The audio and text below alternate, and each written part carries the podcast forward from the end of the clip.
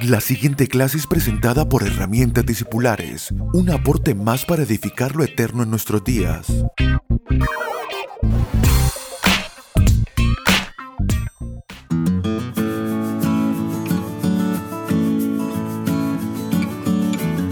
Saludos amados, bienvenidos a nuestra clase discipular número 127 de herramientas discipulares, continuando con esta virtud que debe ser añadida a nuestra alma y como siempre decimos, cada vez que añadimos o que revestimos nuestra alma de una virtud espiritual, estamos desalojando una vieja vestidura, un viejo personaje que es el cual se revistió el alma por tanto tiempo. Y cuando decimos tiempo no estamos hablando de años que hemos vivido, sino no solamente eso, sino también cuánto el alma se fue construyendo generación tras generación, separada de Dios en sistemas, en formas de pensamiento, en formas de vida, en cultura y en justicia, en justicia humana. La justicia humana es, una, es un sistema que ha evolucionado durante generaciones. De hecho, eso lo podemos observar perfectamente en las diferencias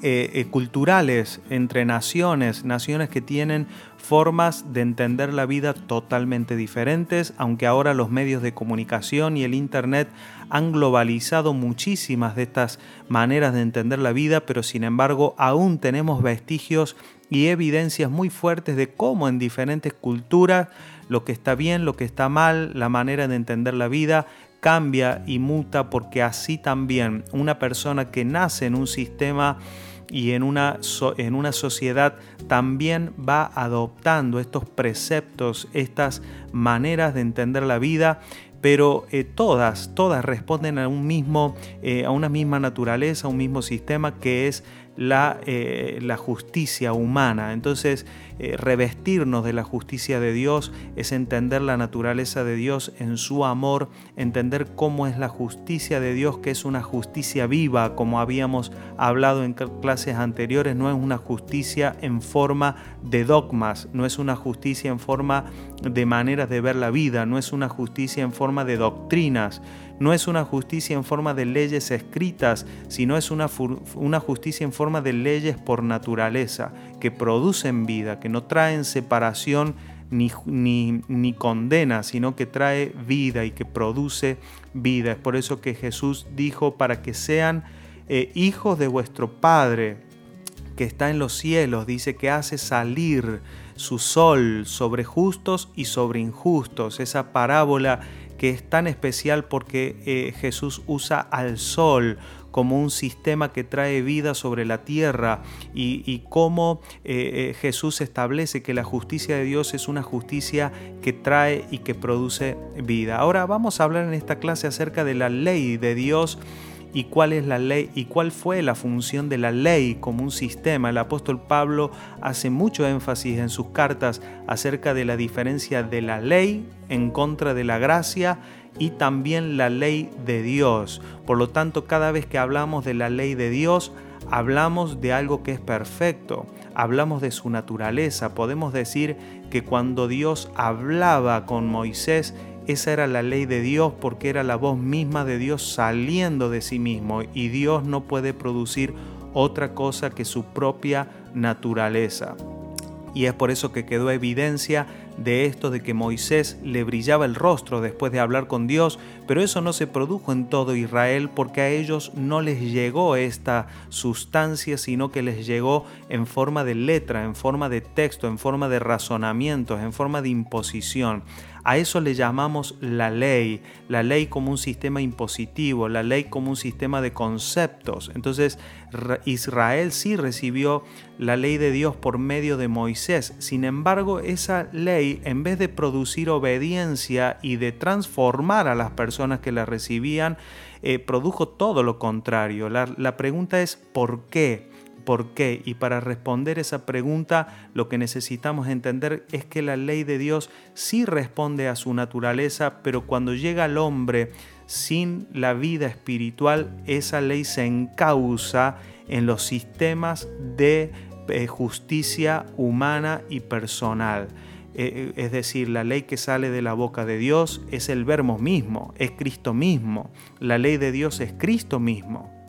Pero entonces eh, eh, la justicia humana y la, y la ley escrita son de dos naturalezas diferentes. Una es lo que sale de la boca de Dios y otra cosa es lo que se puede escribir en un libro o razonar desde una persona. Es por eso que Israel se quedó con la letra y esto lo único que hizo es alimentar los viejos sistemas de justicia personal, tratar de modificarlos, de mejorarlos pero esa, esa conducta lo único que trajo es que el pecado gobernara más en ello. Vamos a leer esto eh, en las palabras del apóstol Pablo a los Corintios. Primera de Corintios 15, 54 al 56. Y cuando esto corruptible se haya vestido de incorrupción y esto mortal se haya vestido de inmortalidad, entonces se cumplirá la palabra que está escrita, sorbida es la muerte en victoria ¿Dónde está, oh muerte, tu aguijón?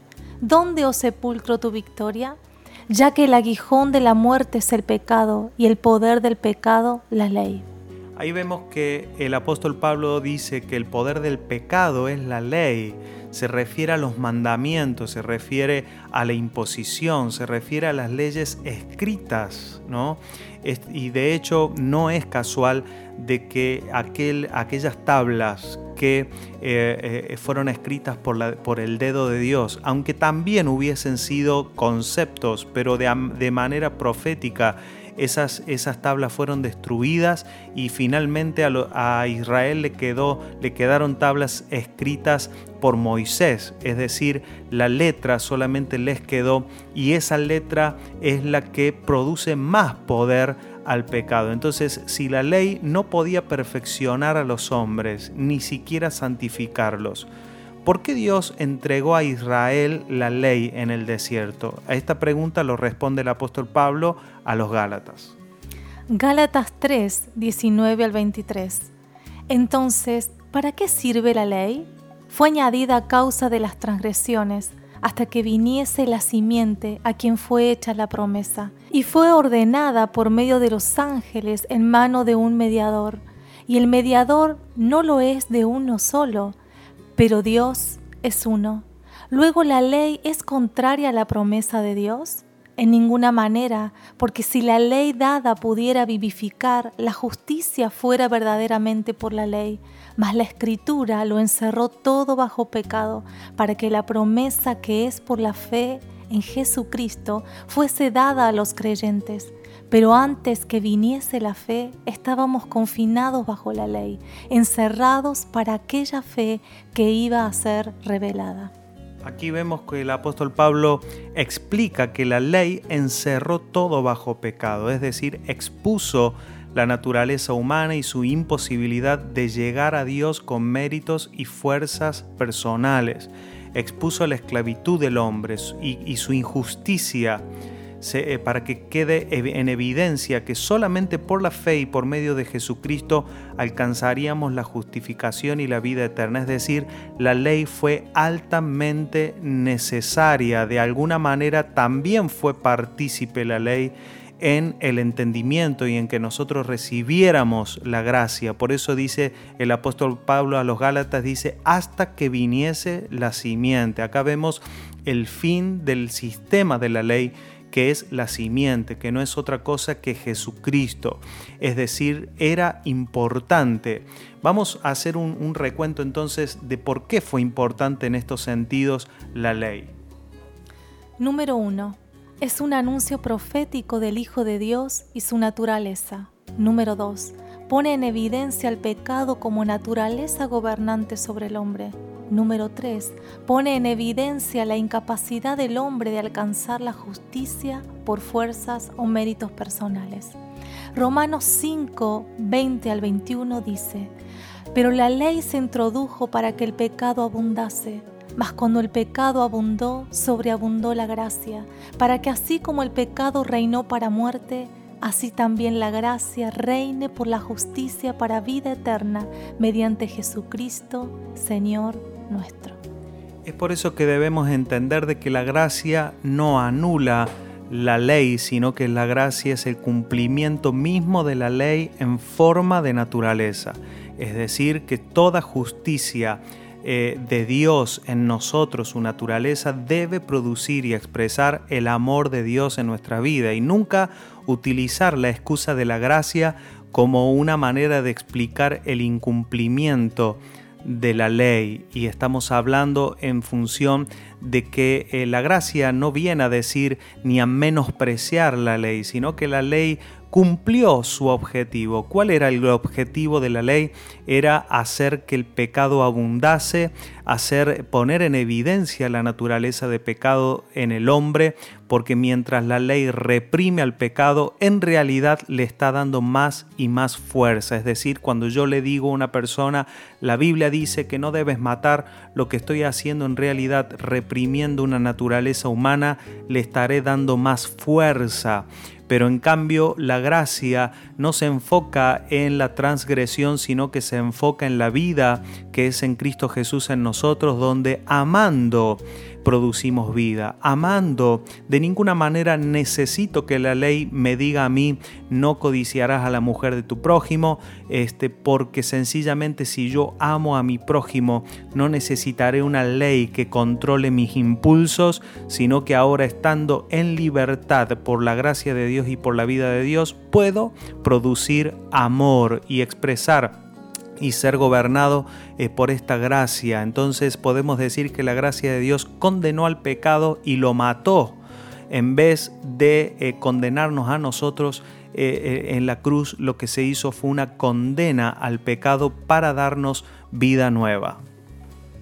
Romanos 7, versículos 6 al 13 dice, Pero ahora estamos libres de la ley por haber muerto para aquella en que estábamos sujetos de modo que sirvamos bajo el régimen nuevo del Espíritu y no bajo el régimen viejo de la letra.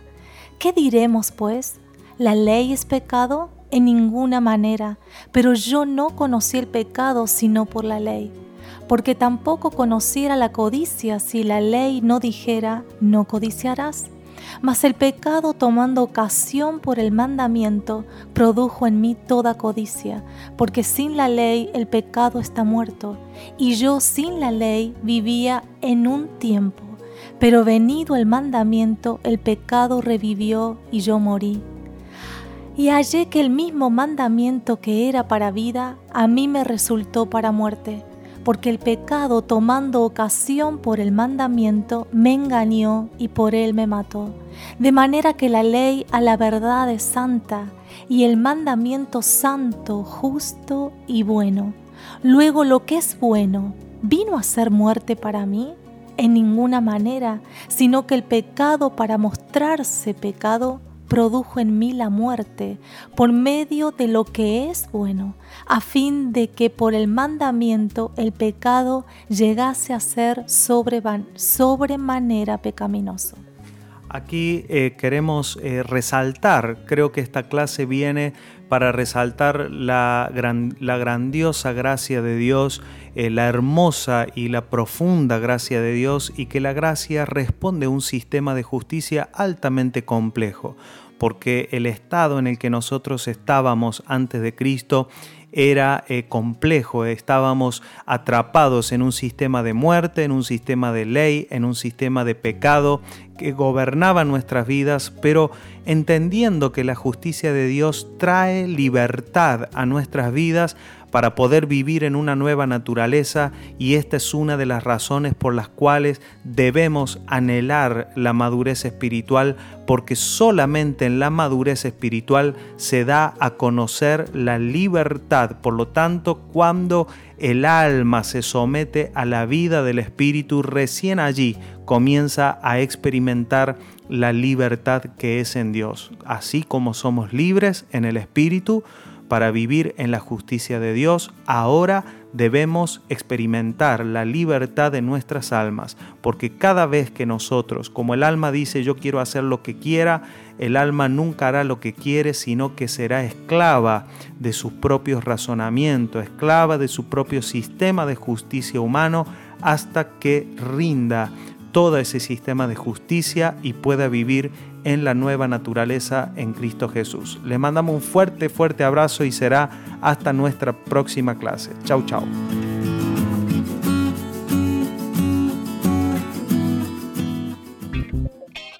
Puede comunicarse con nosotros a través de nuestra página web www.herramientadiscipulares.com o vía mail a herramientadiscipulares.gmail.com. Síganos a través de las redes sociales en YouTube, Facebook e Instagram como arroba Abel Gracias por estar aquí.